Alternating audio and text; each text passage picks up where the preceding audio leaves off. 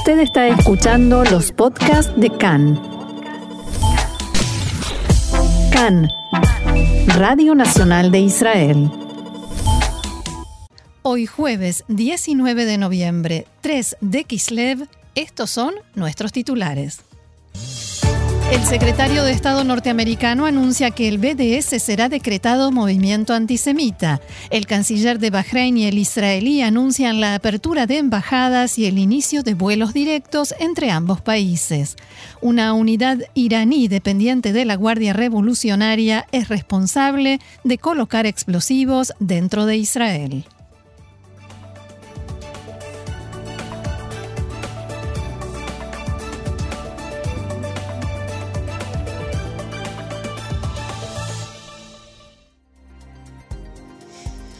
Vamos entonces al desarrollo de la información y la primera noticia está con el incidente con explosivos de hace dos días que veníamos informando y el ataque israelí de la noche de ayer contra objetivos de la Fuerza Quds de la Guardia Revolucionaria de Irán y del ejército sirio.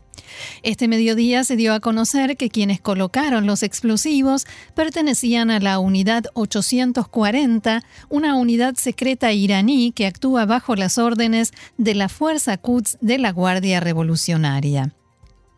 Este grupo es responsable, entre otras cosas, de planificar y, establecer la infraestructura terrorista fuera de Irán contra objetivos occidentales y opositores. Anoche el ejército israelí dio a conocer imágenes del mencionado ataque en Siria contra objetivos sirios e iraníes, que fue la reacción de Israel a la colocación de explosivos en la parte israelí de la frontera. En Tzal sospechan que quienes colocaron estos explosivos del lado israelí junto a la valla de seguridad podrían ser personas que estuvieron heridas y que fueron atendidos precisamente en ese área, en esa área, en el hospital de campaña que operó allí el ejército israelí. Fuentes militares indicaron que la sospecha se generó debido al conocimiento que tenían los miembros de la célula del área donde, donde hasta hace un tiempo estaba el mencionado hospital. En tanto que el primer ministro Netanyahu dijo que Israel no permitirá la presencia militar de Irán en Siria ni ningún ataque desde su territorio. Abro comillas, quien trata de atacarnos se convierte en nuestro objetivo, advirtió el primer ministro Netanyahu. El ministro de Defensa, Benny Gantz, difundió un video en el que advirtió que Israel no permitirá la violación de su soberanía en ningún frente, ni la presencia y refuerzo de grupos armados en sus fronteras. Y hace instantes nada más se produjo la primera reunión entre funcionarios israelíes y de la autoridad palestina dos días después de que Ramallah anunciara la reanudación de la coordinación de seguridad con Israel. El coordinador de las actividades del gobierno israelí en los territorios, general Camila Burrukun, se reunió en Ramallah con Hussein al-Sheikh, encargado del contacto y las relaciones con Israel. Fuentes palestinas dijeron que hablaron sobre el regreso de las relaciones a la situación anterior. Cambiamos de tema. En la tarde de ayer se llevó a cabo el encuentro tripartito que habíamos anunciado entre el primer ministro Netanyahu, el secretario de Estado norteamericano Mike Pompeo, que sigue de visita aquí en Israel, y el ministro de Relaciones Exteriores de Bahrein, Abdul Latif al-Zayani. Al-Zayani anunció que Israel y su país tendrán un sistema de visado que permitirá que los ciudadanos de los dos países puedan viajar con total libertad en ambos sentidos y que se podrá comenzar a tramitar vía Internet a partir del primero de diciembre. El representante del gobierno de Bahrein también abogó por el retorno a las negociaciones y la resolución del conflicto entre israelíes y palestinos, para lo cual pidió a las partes que vuelvan a la mesa de negociaciones. Más temprano, Abdul Latif al-Sayani se reunió con el ministro de Relaciones Exteriores israelí, Gabi Ashkenazi, y en ese marco dijo, me alegra trasladar la petición del rey de Bahrein para abrir una embajada en Israel y anunciar que la petición para una embajada israelí en Manama ha sido aprobada. Al-Sayani aseguró que este es un paso valiente cuyo objetivo es lograr seguridad, estabilidad y prosperidad en la región. Por su parte, Ashkenazi dijo que espera que el proceso esté completado este mismo año. Al-Sayani señaló que pronto se iniciarán vuelos directos entre ambos países, lo que permitirá a los ciudadanos visitar y aprender más sobre estos maravillosos países. Y el primer ministro Netanyahu volvió a reunirse esta mañana con Pompeo y en una conferencia de prensa conjunta, el secretario de Estado norteamericano expresó,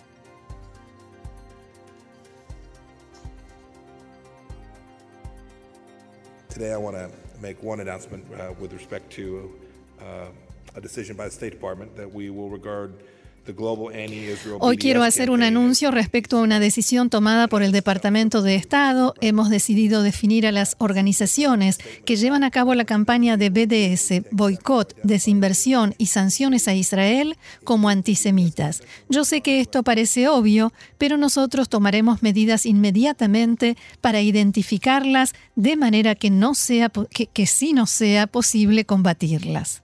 Respecto a los acuerdos firmados por Israel con Bahrein y Emiratos Árabes Unidos, Pompeo dijo que está seguro que habrá más.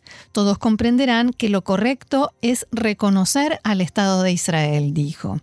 En cuanto a Irán, el secretario de Estado anunció que Estados Unidos no tiene intenciones de bajar la presión sobre Teherán, sino, por el contrario, de ejercer la máxima presión posible. Pompeo agregó que fue una locura, en sus palabras, que Estados Unidos no hubiera definido a Jerusalén como la capital de Israel durante décadas y que lo hiciera solo bajo la administración Trump. En cuanto a la actividad de la Fuerza Provisional de Naciones Unidas para el Líbano, en la frontera libanesa, Pompeo dijo que espera que cumpla su mandato, pero que si no lo hace, tendremos que buscar otras formas. Por su parte, el primer ministro Netanyahu agradeció al presidente Donald Trump en su discurso. Thanks to President Trump, the United States recognized Israeli sovereignty over the Golan Heights. Gracias al presidente Trump, Estados Unidos ha reconocido la soberanía de Israel en los altos del Golán. Gracias al presidente Trump, Estados Unidos ha salido del peligroso acuerdo nuclear con Irán, ha establecido duras sanciones contra el régimen iraní y eliminado al megaterrorista Soleimani. Gracias al presidente Trump, Estados Unidos propuso el primer plan realista para lograr la paz entre israelíes y palestinos y gracias al presidente Trump fue posible para Israel firmar acuerdos de paz con tres países árabes, Emiratos Árabes Unidos, Bahrein y Sudán.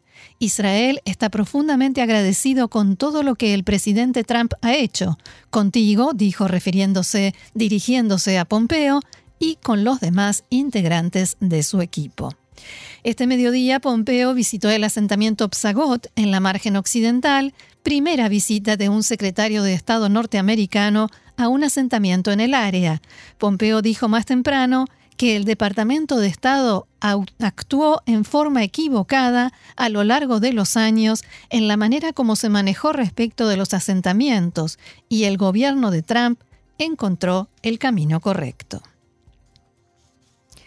El primer ministro Netanyahu solicitó al gobierno del presidente Trump su aprobación para la construcción de miles de unidades de vivienda en el barrio Atarot, en Jerusalén. Fuentes que dialogaron sobre el tema con el primer ministro dijeron a Khan que es necesario concretar hechos sobre el terreno antes de que Joe Biden asuma el cargo de presidente y agregaron que, abro comillas, lo que no se haga ahora no se hará bajo la nueva administración. En la oficina del primer ministro rehusaron reaccionar a este informe.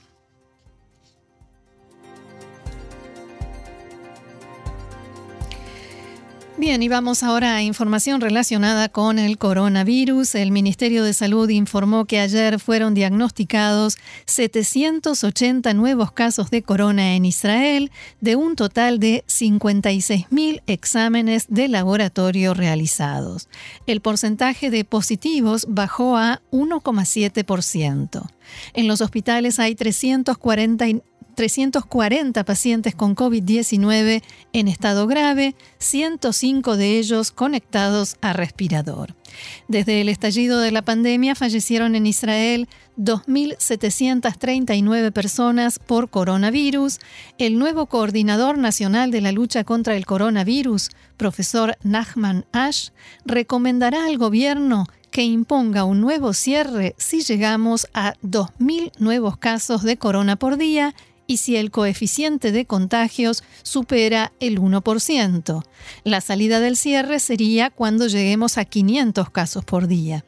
Según pudo saber Khan, el coordinador sostiene que si se mantiene la tendencia de aumento de contagios en las próximas semanas, es posible que en tres a cuatro semanas el coordinador y el Ministerio de Salud recomienden imponer un nuevo cierre general.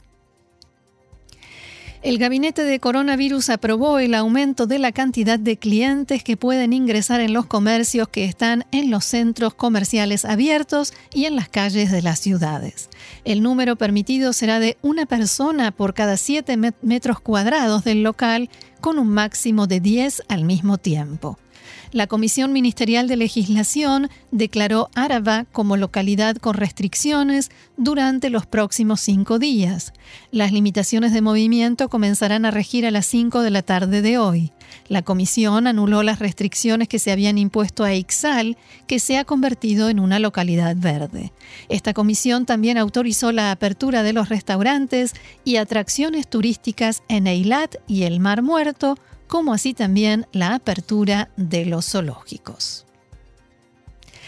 El titular de la firma alemana BioNTech, que desarrolla la vacuna contra el corona junto con Pfizer, dijo que si todo va bien, en 2021 tendremos un verano y un invierno normales. Según esta empresa, están desarrollando un tipo de vacuna que podrá ser almacenada a temperatura ambiente. En declaraciones a la cadena CNN, el director, Ugur Shahin, dijo que el objetivo es producir varios cientos de millones de dosis en los cuatro a cinco primeros meses de 2021 en tanto que Pfizer anunció en las últimas horas que presentará en los próximos días la solicitud de aprobación a su vacuna ante las autoridades norteamericanas después de que su eficacia aumentara y llegara al 95%. Desde Pfizer informaron también que la vacuna que están desarrollando no provocó efectos secundarios significativos en casi un 90% de los casos.